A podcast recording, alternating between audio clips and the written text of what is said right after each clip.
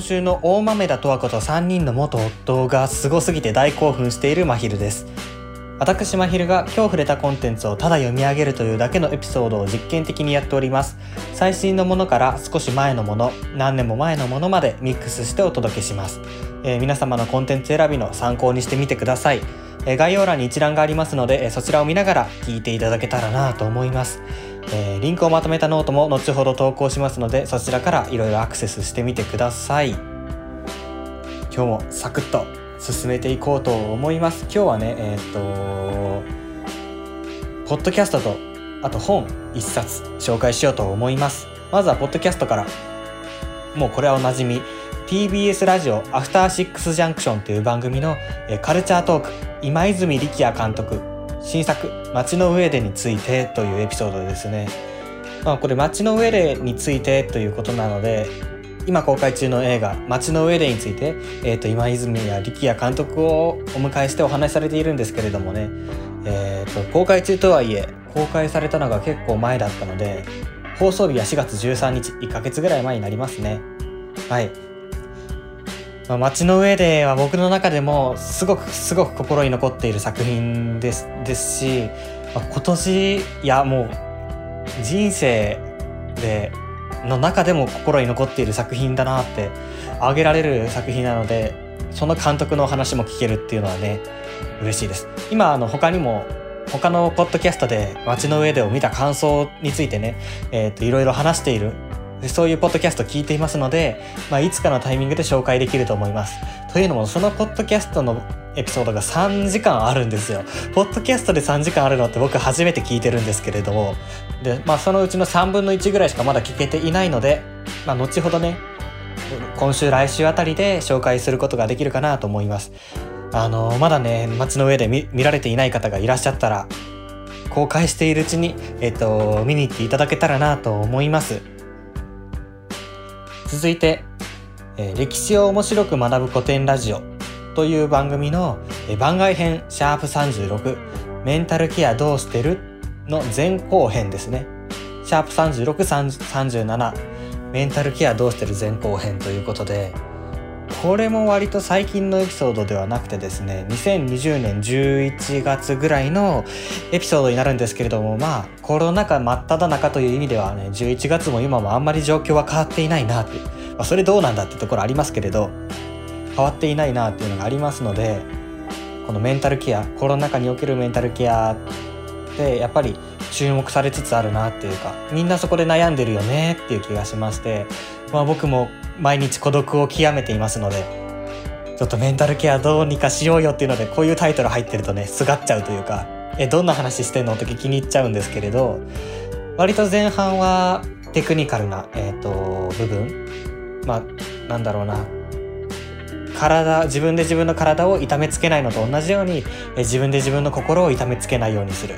だから自分で自分を責めすぎないようにするみたいなそういうテクニカルな話とかまあもう一個すると,、うんと自分の今の心の状態っていうのをもっと自覚的になったらえっ、ー、と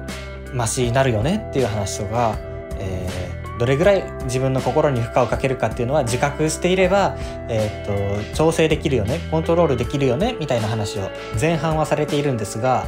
後半は割と思考の転換といいますかえー、そもそもね価値観を少しずつ変えていった方がいいんじゃないのっていう話をしていて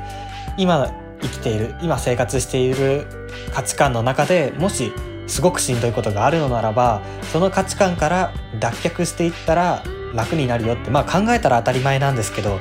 あ、それが一番難しいんですよね。でまあ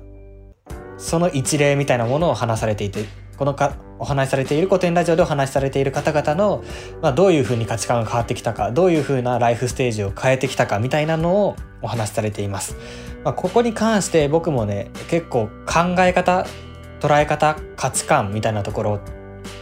の変化っていうのが割とここ数週間自分の中で起こっていましてでこのメンタルケアどうしてるっていう前後編でも結構影響を受けたりしていましてもう少しまとめられたらあの日の交差点の本編でも話していこうと思いますはい続いてこれもおなじみ「こんにちは未来」という番組の第51回「ジェンダーの話をしよう」というエピソードになります。まあこれもタイトルの通りです。ジェンダーの話をしよう。で、これも去年ぐらいのエピソードなので、割とね、最近紹介してきたジェンダーの話とかって、ま、紹介したかどうか覚えてないんですけれども、割と僕が最近聞いているジェンダーの話って、まあこういう問題意識を共有できてるっていう前提で、じゃあその先の話っていうのを展開されているエピソードとか、ポッドキャストとか映画とかって多いんですけれども、このエピソードは割と前提を共有しようというか、まあ、前提の確認をしようというか、というエピソードになっているので、入り口にはすごくいいんじゃないかなと思いますし、僕も聞いていて、あ、そうだよなと思うこともあるし、すごく勉強になりました。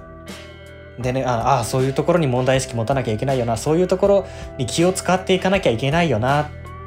ていうのがありますよね。まあ、人数、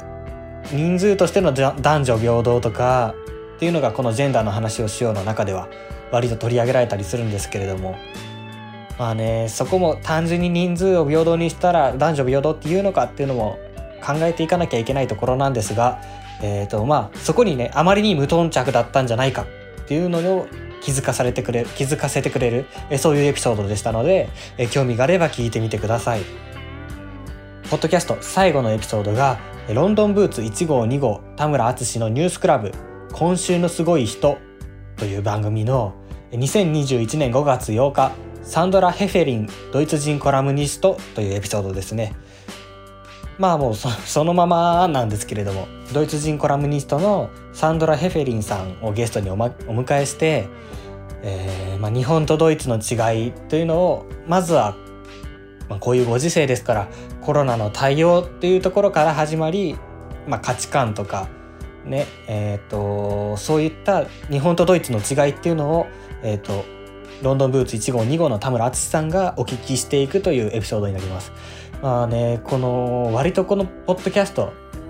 いろんなポッドキャストを聞き始めていろんな国の人の話を聞いたりいろんな文化圏の人の話を聞いたりっていう、ね、することが増えてきてまあこのエピソードもその一つですけれどもめっちゃ面白いんですよねその違いと言いますか面白いのでいろん,、ね、いろんなね文化圏の人いろんな文化圏の人に触れてみたいなという思思う方は是非このエピソードを聞いてみていただけたらなと思います。ポッドキャストは以上になります。続いて本、えー、内藤博の空間の力という本でしてこれ図書館で読んだんですけれども、まあ、僕は一応ね建築系の学科で今勉強しているんですけれどももう建築に関しても全然明るくないんですよ。だから少しでもちょっと 建築に関する本あったら読んでみようということでこれは手に取ってみました。でまあ中身の内容をどうこうというよりかは何だろうな、まあ、建築に対する捉え方っていうのが僕の中で少しずつ変わってきたっていうところもあって人に伝えることそしてなんだろうな。自分の感性を読み返すこと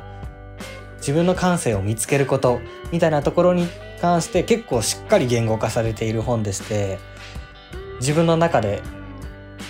うんと何にも分かっていなかった建築っていうのが少しずつ輪郭を帯び始めた。そういうきっかけの一つにもなった本ですのでえーと、興味があれば あればですけれども読んでいただけたらなと思います。えーと、この捉え方が変わってきたっていう話はこの本でもそうですしさっきお話しした古典ラジオのメンタルケアみたいなところを含めて、えーといろいろまとめられそうなので、ね、いずれ本編であの日の交差点本編でお話ししていこうかなと思います。えっ、ー、と、今日とか明日とか、まあね、これからあ1週間ぐらい、えそこについてもう少し自分の中で掘り下げていこうと思っていますので、えっ、ー、と、お話できたらなと思っています。今日のコンテンツは以上になります。えー、皆様からのおすすめコンテンツも募集しています。Twitter の DM やメールアドレス zosedayjunction.gmail.com えー、スタンド FM ではレターでも受け付けています。えもしくは、ハッシュタグ、あの日の交差点をつけてつぶやいてください。えー、何かしらでアクションをくださるとめちゃくちゃ嬉しいです。え、それではまた次回お会いしましょう。まひるでした。